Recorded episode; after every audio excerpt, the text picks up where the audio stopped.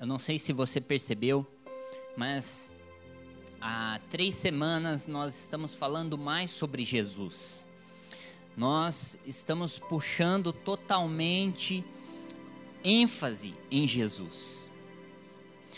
Algo que hoje eu estou percebendo e nós estamos vendo na internet mesmo, pessoas moldando Jesus Pessoas moldando Jesus para cometer os seus pecados, as suas falhas. Pessoas querendo colocar Jesus dentro de uma caixa. E Jesus não é assim. Jesus, a religião não conseguiu prendê-lo. A religião não conseguiu pará-lo. Então, pessoas estão colocando Jesus em lugares aonde Jesus não quer ficar. Porque Jesus, ele não, ele não se molda conforme a religião. E uma das coisas que eu vejo é as pessoas estão arrumando argumentos para querer dizer que Jesus aprova certo tipo de pecado. O pastor André Valadão ele está esse mês pregando sobre orgulho? Não. No pride. Ele está pregando esse mês contra o orgulho. E nós já ouvimos tantas coisas falando sobre isso, ideologia de gênero, tantos assuntos e pessoas querendo pegar Jesus e colocar Jesus dentro de uma caixa e falar Jesus compactua com o pecado. E isso não é verdade. Jesus é a própria verdade. Ele ama o pecador, mas ele abomina o pecado. Jesus, ele não compactua com o pecado. E hoje, pessoas tentam moldar Jesus para compactuar com o pecado para justificar o seu pecado. Mas Jesus, ele é a verdade. A verdade sempre prevalecerá. A Bíblia diz que Jesus diz em João 14,6: Eu sou o caminho, a verdade e a vida. Ninguém vem ao Pai a não ser por mim. Então Jesus é a verdade. E quando Jesus confronta o nosso pecado, a nossa falha, não tem como nós ficarmos da mesma forma. Não tem como permanecermos no pecado. Então Deus tem colocado no meu coração sobre falar mais, falar mais sobre Jesus. E hoje eu quero compartilhar um tema que eu demorei para ter esse tema. Eu demorei muito. Essa mensagem eu não concluí ela e eu vou demorar ainda para concluir ela mas eu quero compartilhar com você. Coloca aqui para mim. O poder da entrega. Eu vou contar uma história para você. Essa história ela é um pouco longa, então eu vou tentar atrair a sua atenção para essa história, que é a história da Bíblia, que todos nós já conhecemos, mas eu quero te contar uma história para te explicar um versículo da Bíblia. Eu tenho que contar uma história inteira para te explicar um versículo da Bíblia. Esse é o meu, o meu objetivo. Amém? Tamo junto? Então eu vou começar lá em Abraão. Lá em Abrão. Quando era Abrão ainda. Quando Deus chamou Abraão, falou: Abraão, Abraão, sai da tua terra, pega a sua parentela, sai da tua terra e vá para um lugar que eu te mostrarei. Abraão pega Sarai, sua mulher, e começa a viver uma jornada com o Senhor. E Abraão ali recebe uma promessa da parte de Deus dizendo: Abraão, o seu nome não será mais Abraão, agora é Abraão, que quer dizer pai de multidões Todas as famílias serão benditas por sua causa e você terá um filho, o filho da promessa. Então Abraão, na sua jornada, ele comete falhas, ele mente, falando que Sarai era sua esposa, era sua irmã, e, e ali Deus aparece em sonho para o rei e fala assim: Olha, essa mulher que você está querendo é esposa de Abraão, se você tiver qualquer coisa com ela, eu vou te matar. Então ali Abra, Abraão volta para o caminho, Deus muda o nome dele, fala: Você vai ser pai de multidões. Então Abraão começa, começa ali a ter uma esperança. Só que chega um momento que Deus fala assim: Você vai ter um filho. Ele fala: O único herdeiro é o meu auxiliar, o meu ajudante.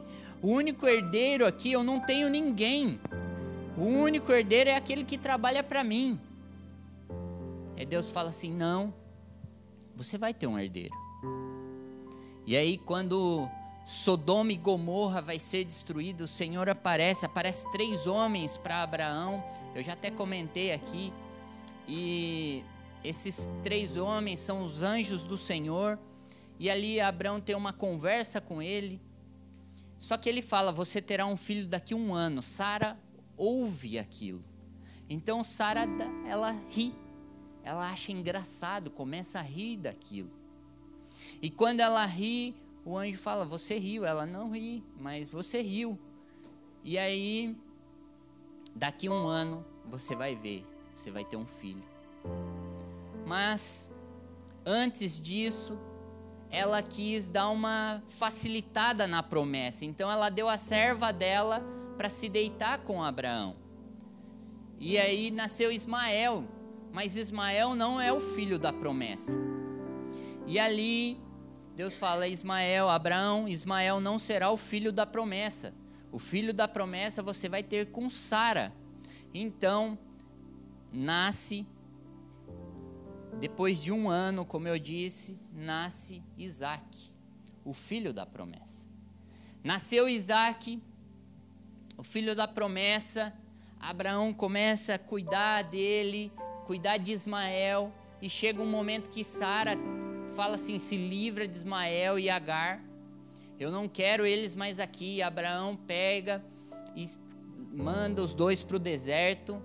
Só que aparece um anjo do Senhor para Agar e diz que de Ismael será uma grande nação também. O Senhor vai cuidar dela. Então, volta para o assunto de Abraão. Abraão Chega um momento que Deus chama ele e fala: Abraão, me entrega aí o seu filho. Entrega para mim Isaac, o filho da promessa. Aquele que você tanto esperou, me entregue. Então Abraão pega o filho dele, faz o filho dele carregar a lenha, todo o preparo para o holocausto e vamos vamos sacrificar o Senhor.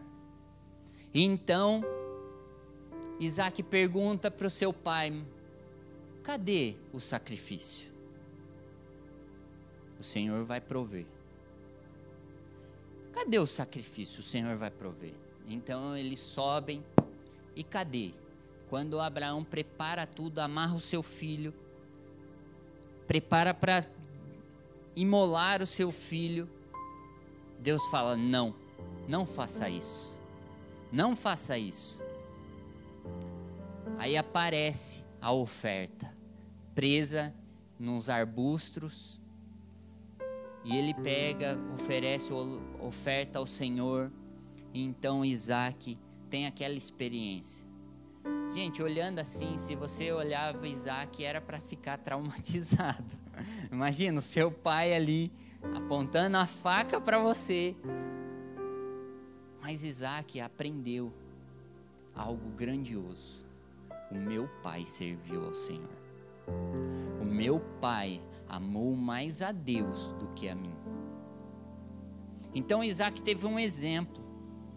E aí Abraão ele tinha que arrumar uma esposa para Isaac. E ali ele arruma uma manda o servo dele, vai lá arrumar uma esposa para Isaac. Então ele encontra Rebeca. Ele encontra Rebeca. E os dois também têm um romance e nasce os gêmeos. Esaú e Jacó. A Bíblia diz que quando nasceu Esaú, Jacó nasceu agarrado no calcanhar dele. Esaú saiu primeiro, mas Jacó nasceu agarrado no calcanhar. Peraí, eu tô, tô junto. Opa, não, primeiro não. Então Jacó, e aí ele recebe esse nome, usurpador o enganador, Jacó, o enganador. A Bíblia diz que Isaac, já velho, ele estava cego. Então ele fala para primeiro Esaú, deixa eu contar, voltando antes disso, Esaú ele era caçador. Agora Jacó, eu acho que ele era o filhinho da mamãe. Ele era o filho da mamãe, aquele que é criado com a mamãe, fica só com a mãe. Jacó era esse. Esaú já era mais o, o pai. Ele já era mais bruto. Ele, ele era aquele de caça. Ele era aquele homem que ia caçar. E Jacó era aquele mais tranquilo, que ficava com a mãe. Ficava mais ali tranquilo. Então um dia Esaú vai caçar. Ele volta com fome. Ele não conseguiu caçar nada. E Jacó tinha ali uma comida prontinha.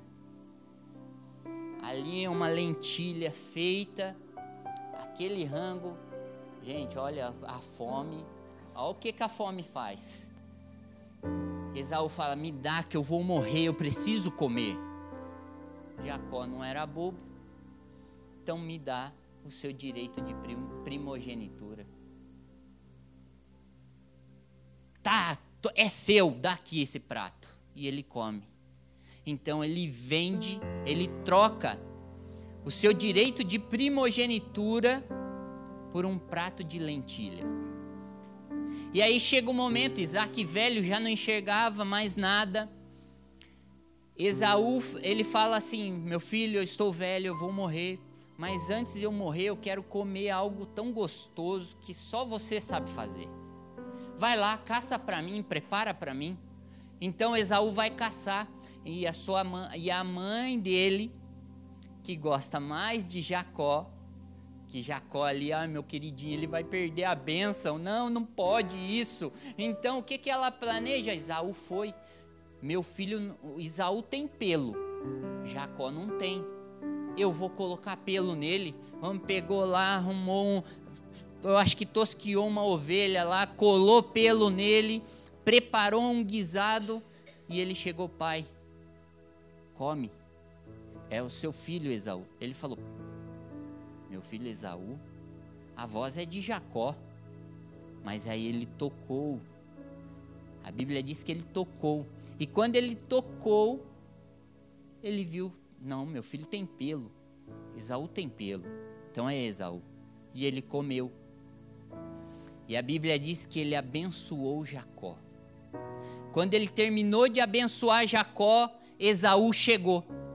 Esaú chegou, fala: Pai, aqui come. Mas eu já comi, Esaú. Não, pai, não, não foi eu que te dei, não foi eu que fiz esse, essa comida que você comeu. Me abençoa. Eu também já abençoei. Como assim, pai? Me dá pelo menos uma bênção. Não tem mais bênção, eu já liberei tudo. Esaú chora e ali o pai dele ainda declara: Você será servo do seu irmão, a sua descendência será serva do seu irmão. Então Esaú ele fica com ódio do seu irmão. E porque ele fica com ódio do seu irmão, ele planeja matá-lo Aí a mãe dele, que gosta de Jacó, chega: Jacó, seu irmão quer te matar. Então eu tenho uma ideia. Vai para a casa do meu irmão, Labão. Vai lá, chega lá, fica lá até o seu irmão perder a ira. Até acabar com a ira do seu irmão, depois você volta para casa.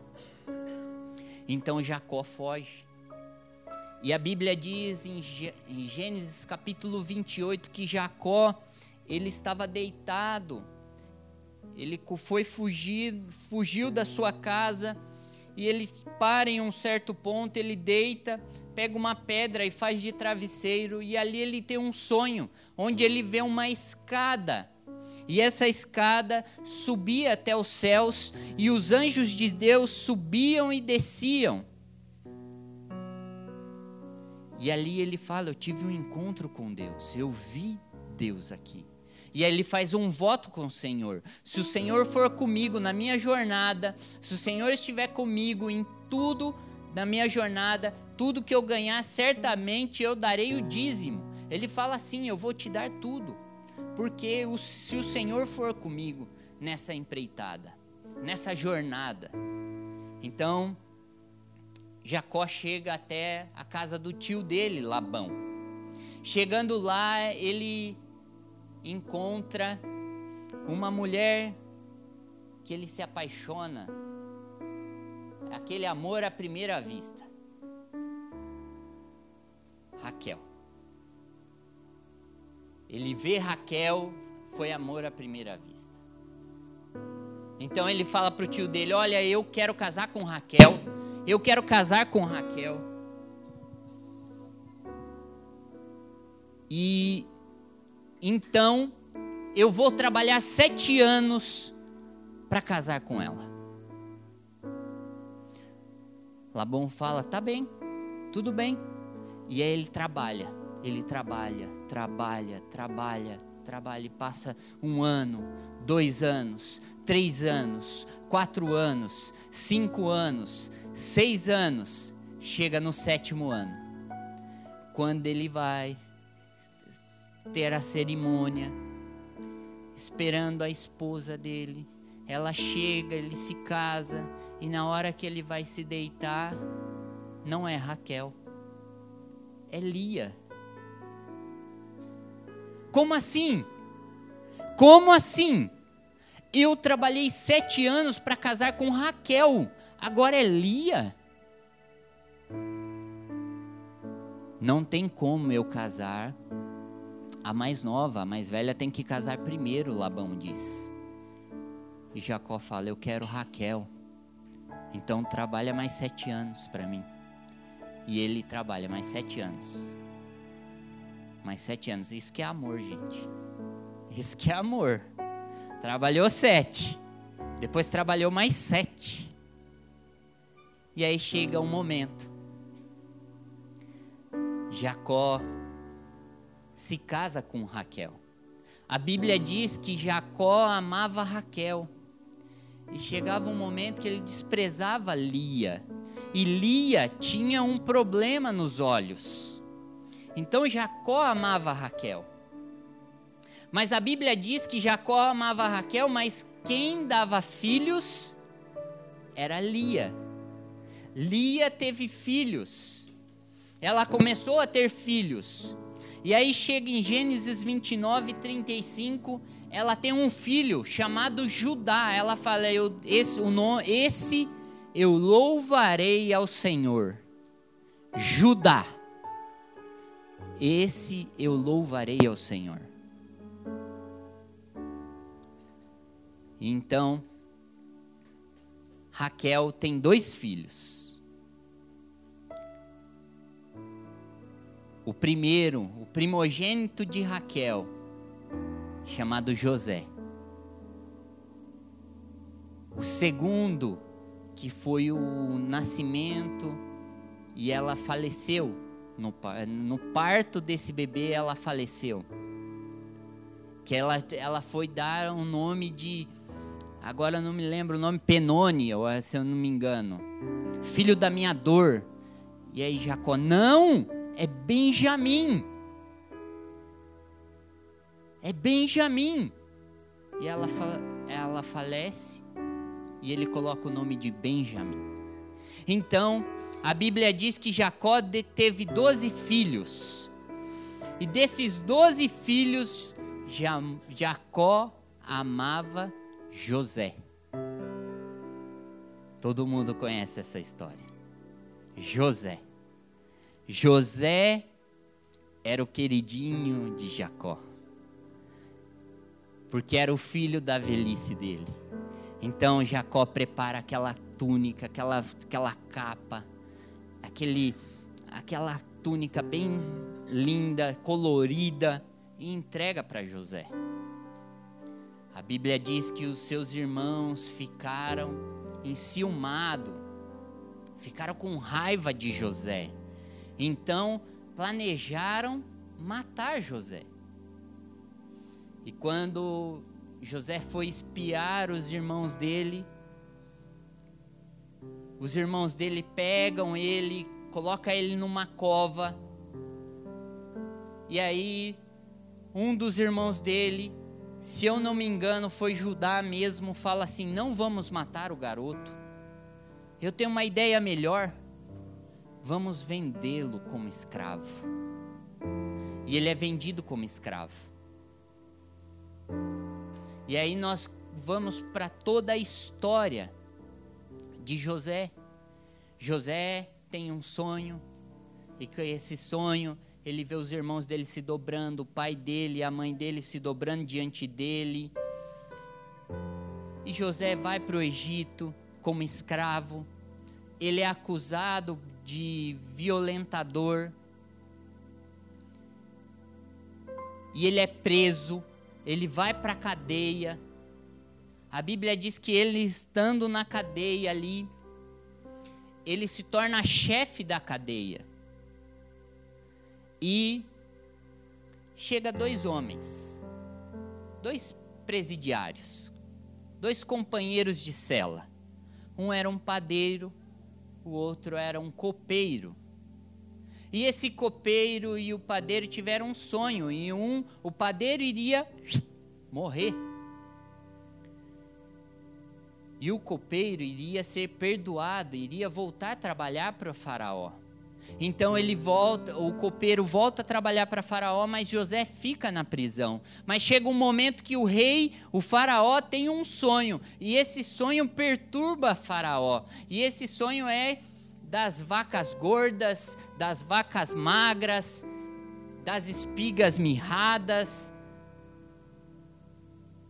E então José interpreta o sonho de Faraó você deve estar pensando que eu vou falar sobre José, mas não é sobre José que eu quero falar. Eu tenho que contar toda essa história para você poder entender. Porque senão você não vai entender um versículo. É por isso que prende sua atenção aqui. Então José ele é colocado, ele te, interpreta o sonho de Faraó, é colocado como governador do Egito, ele é o governador do Egito, é o braço direito de Faraó, Faraó é o que está acima dele, mas quem toma as decisões é José. José, então, ele guarda todo o alimento por sete anos, e aí vem mais sete anos de fome na terra.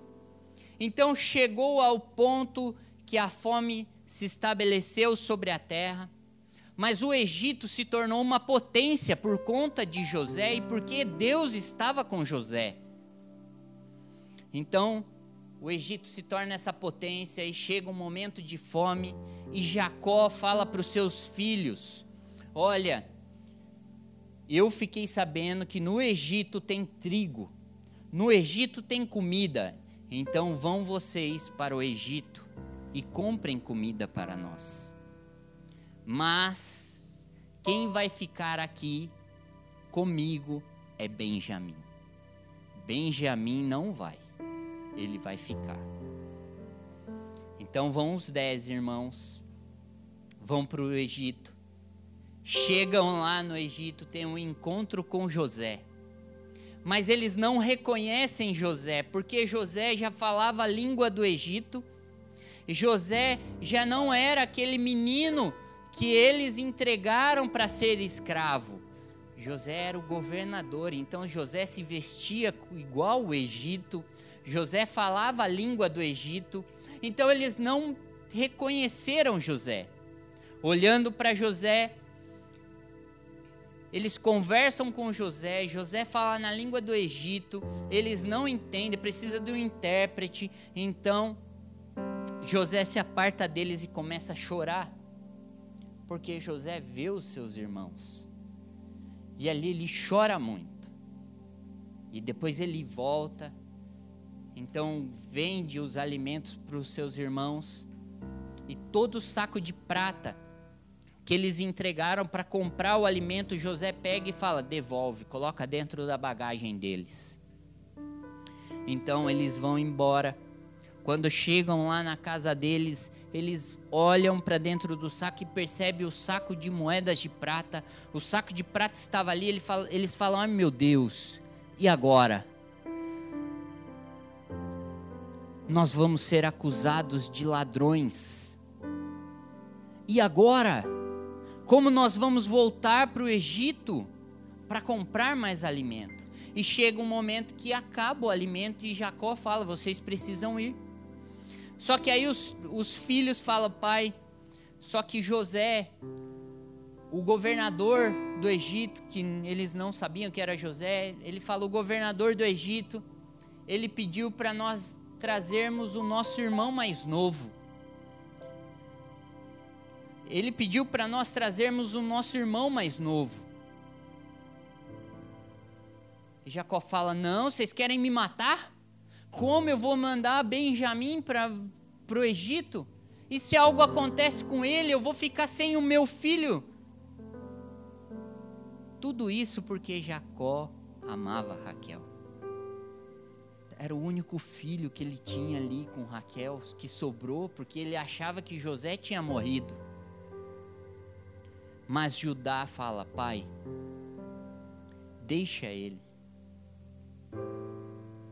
Eu me responsabilizo por ele. Deixa ele ir. Eu me responsabilizo por ele. Então eles levam o um menino mais novo, o caçula, aquele menininho que o pai ama. E aí chega no Egito, José tem um encontro, vê Benjamim. Ele dá um banquete para os seus irmãos. Imagina José dando um pedacinho, uma fatia para cada um ali, uma fatia de bife. Uma fatia, um bife ali para cada um. Mas a hora que chegou para Benjamim, que estava do lado dele, sentado do lado dele, porque ele se parou por idades, do lado dele, é como se ele entregasse um, um boi inteiro. A Bíblia diz que ele entregava para Benjamim cinco vezes mais do que para os seus irmãos. Então o prato de Benjamim tinha muito mais do que o dos seus irmãos. E aí eles têm o um banquete. Mas José tem um plano. E José tem um plano que ele pega uma taça, a taça dele e ele pede para o servo dele colocar dentro da bagagem de Benjamim. E aí ele fala: roubaram, me roubaram. Judá fala: quem foi? Nenhum dos meus irmãos te roubou. E ele fala assim: quem eu encontrar essa taça será o meu escravo. Então eles começam a abrir as suas, as, os seus sacos. Quando chega de Benjamim, eles abrem a taça está ali. E aí é o momento que eu quero compartilhar com você. Eu contei toda essa história para você entender até aqui. Gênesis capítulo 44.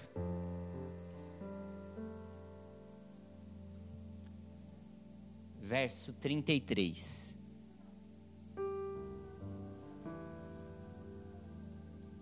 Gênesis capítulo 34, verso 33 diz: Por isso agora te peço, por favor, deixe o teu servo ficar como escravo do meu Senhor no lugar do jovem e permita que ele volte com os seus irmãos.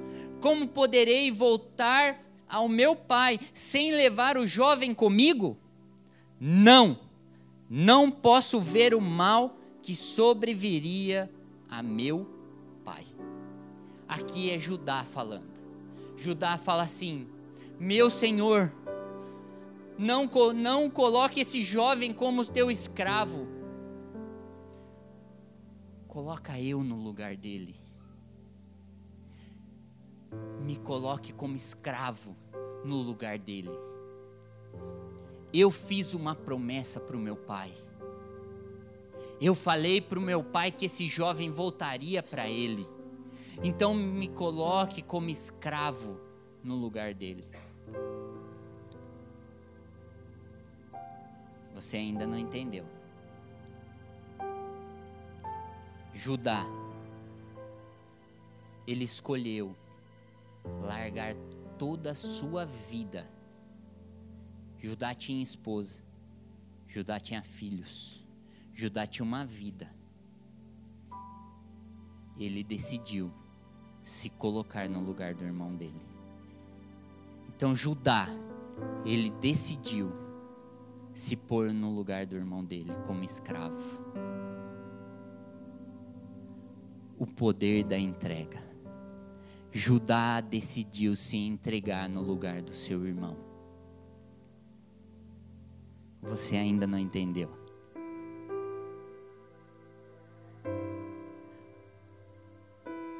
Judá optou se entregar pelo seu irmão. Hebreus capítulo capítulo 10, verso 1 diz: A lei traz apenas uma sombra dos benefícios que hão de vir, não a sua realidade. Por isso, ela nunca consegue, mediante os mesmos sacrifícios repetidos, ano após ano. Sabe o que o, o autor de Hebreus está dizendo? A lei é uma sombra daquilo que vai vir. A lei é uma sombra daquilo que vai vir.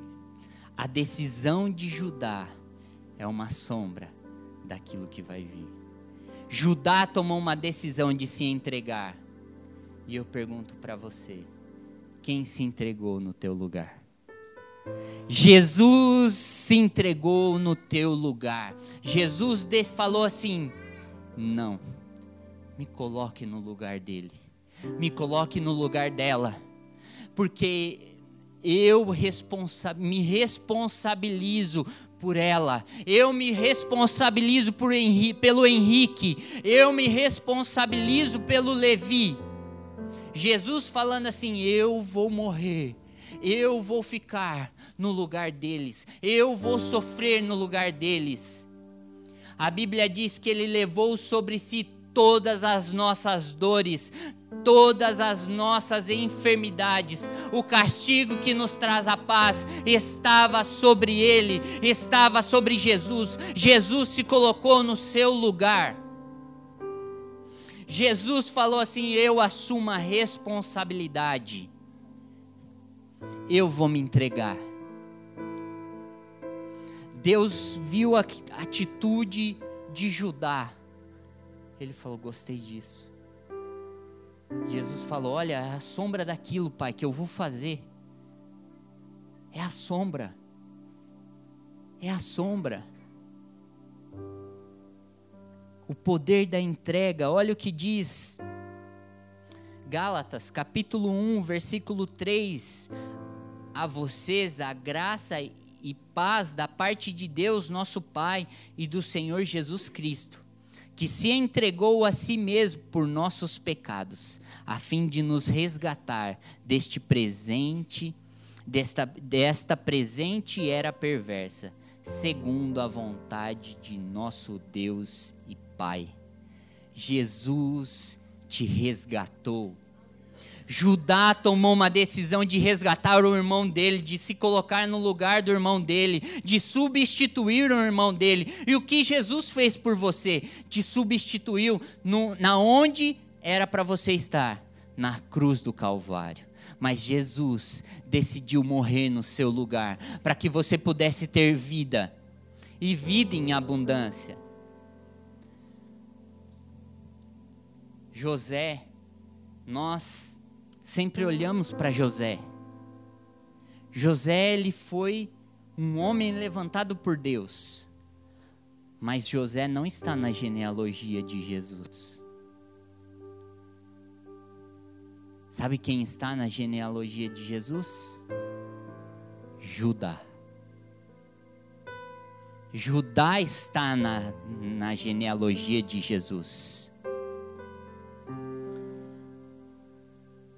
A Bíblia diz que viria da descendência de Judá um rei. O rei Davi, ele é da descendência de Judá. E o Messias viria da descendência de Judá, da descendência de Davi. E chega o momento do nosso Rei, do nosso Senhor, do nosso Salvador, Jesus. Jesus ele vem. Isaías 53 diz que nele não havia formosura.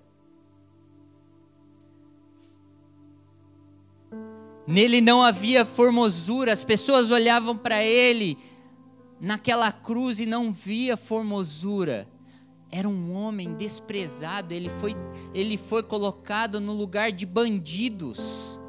O Cordeiro de Deus, a Bíblia diz que ele foi mudo para o matadouro, ele foi mudo para morrer. Da boca dele não saiu nenhuma palavra. Ele sofreu em silêncio. Por mim e por você. Ele se fez maldição em meu lugar, no teu lugar. Gálatas 3,13 diz: Cristo, Cristo nos redimiu da maldição da lei, quanto se tornou maldição em nosso lugar. Pois está escrito: Maldito todo aquele que for pendurado no madeiro. Isso para que Cristo Jesus Cristo Jesus, a bênção de Abraão chegasse também aos gentios, para que recebêssemos a promessa do Espírito mediante a fé. Cristo se fez maldição no teu lugar. Jesus, ele decidiu te substituir. Ele se fez maldito no teu lugar ele levou todas as tuas dores para que você pudesse ter a cura. Ele levou todas as suas enfermidades para que você pudesse obter a, tanto cura física como cura da alma. O castigo estava que estava sobre ele para você ter paz.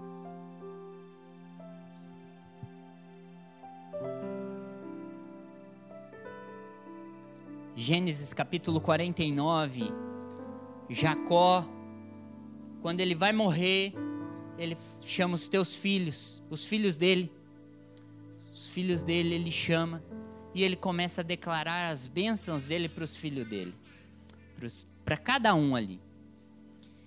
E Gênesis 49, 8, eu quero ler a bênção de Judá. A bênção de Judá. Diz assim: Judá, seus irmãos o louvarão, sua mão estará sobre o pescoço dos seus inimigos. Os filhos de seus os filhos de seu pai se curvarão diante de você. Judá é um leão novo. Repita comigo: Judá é um leão novo você vem subindo, filho meu, depois de matar a presa, como um leão. Ele se assenta e deita-se como uma leoa. Quem tem coragem de acordá-lo? O cetro não se apartará de Judá, nem o bastão de comando dos seus descendentes, até que venha aquele, repita comigo, até que venha aquele a quem ele pertence até aí. E a ele as nações obedecerão. Ele amarrará o seu jumento em uma videira, e o seu jumentinho ao ramo mais seleto. Lavará no vinho suas roupas, no sangue de uvas suas vestimentas. Seus olhos serão mais escuros que o vinho, seus dentes mais brancos que o leite. Uau!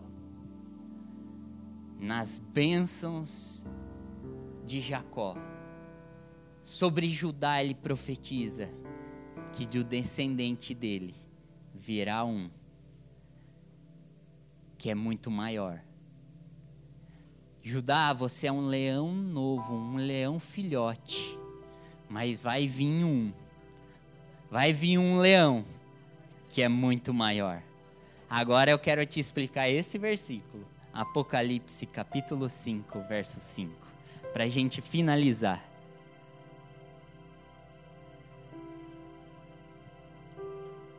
É esse versículo que eu quero te explicar, porque todo mundo fala sobre o leão da tribo de Judá e, e, muitos cantam sobre isso e não entendem por que o leão da tribo de Judá. Eu quero te trazer essa revelação nessa noite para que você saiba o que você canta, para que você saiba o que você declara, quem Jesus é na sua vida. Ele é um leão da tribo de Judá. Ele é o leão que venceu. É o único que pode abrir todo o selo. É o único que pode te dar a salvação. É o único que pode te livrar da morte. O leão da tribo de Judá. Jesus Jesus morreu como um cordeiro, mas ressuscitou como um leão, como um leão. Ele não é mais um coitadinho. A Bíblia diz que ele é Rei dos reis, Senhor dos senhores, onde todo principado, toda potestade tem que se dobrar diante dele. Olha o que diz então um dos anciãos me disse: não chore, eis que o leão da tribo de, de, Judá, a raiz de Davi, venceu para abrir o livro e os sete selos o leão da tribo de Judá. Jesus venceu, ele morreu no teu lugar, ele te substituiu naquela cruz para que você pudesse ser salvo. Agora você pode cantar. O leão da tribo de Judá, a raiz de Davi, é o meu Senhor, o meu Salvador, Jesus Cristo. Ele se fez maldição no meu lugar. O castigo, tudo que eu merecia, Ele decidiu sofrer no meu lugar. A culpa estava ali sobre Benjamim. Judá falou: Não, eu levo essa culpa. E Deus viu essa atitude. Por isso, ele é o leão da tribo de Judá. Esse é o momento que nós vamos tirar para cear. E por isso que eu eu quero que você se fique de pé nesse momento, mas alegre, porque você sabe quem venceu. Você sabe quem pode abrir o livro. Você pode que você sabe quem abre o livro da vida, aquele que pode abrir os selos. É o único que é Jesus. João estava chorando porque não tinha ninguém que pudesse abrir o livro. Mas um ancião fala para ele: João, não chore, porque o leão da tribo de Judá, a raiz de Davi, venceu. Venceu e ele pode abrir. E hoje nós vamos cear na presença do Senhor. Sabe o que é isso? Trazer a memória aquilo que Jesus fez, que ele venceu todo o principado, toda a potestade. E ele te deu a vida eterna. E que você entenda que a vida eterna não é quando você for para o céu. A vida, a vida eterna já começou. A vida eterna você já está vivendo. Lá é apenas uma continuação. Lá no céu será apenas uma continuação, porque a vida eterna já iniciou. João capítulo 17, 3 diz: A vida eterna é esta, que conheçam a Ti, o único Deus verdadeiro, e a Jesus Cristo, quem enviaste. Então a vida eterna já começou, meu irmão, minha irmã. E a ceia é para te lembrar ceia do Senhor é para te lembrar. Enquanto os diáconos vão estar distribuindo, pegue esse elemento, o pão que representa o corpo de Jesus, o cálice que representa o suco da vide ali, que representa o sangue de Jesus, e traga à sua memória o que Jesus fez por você, da onde Ele te tirou. Amém?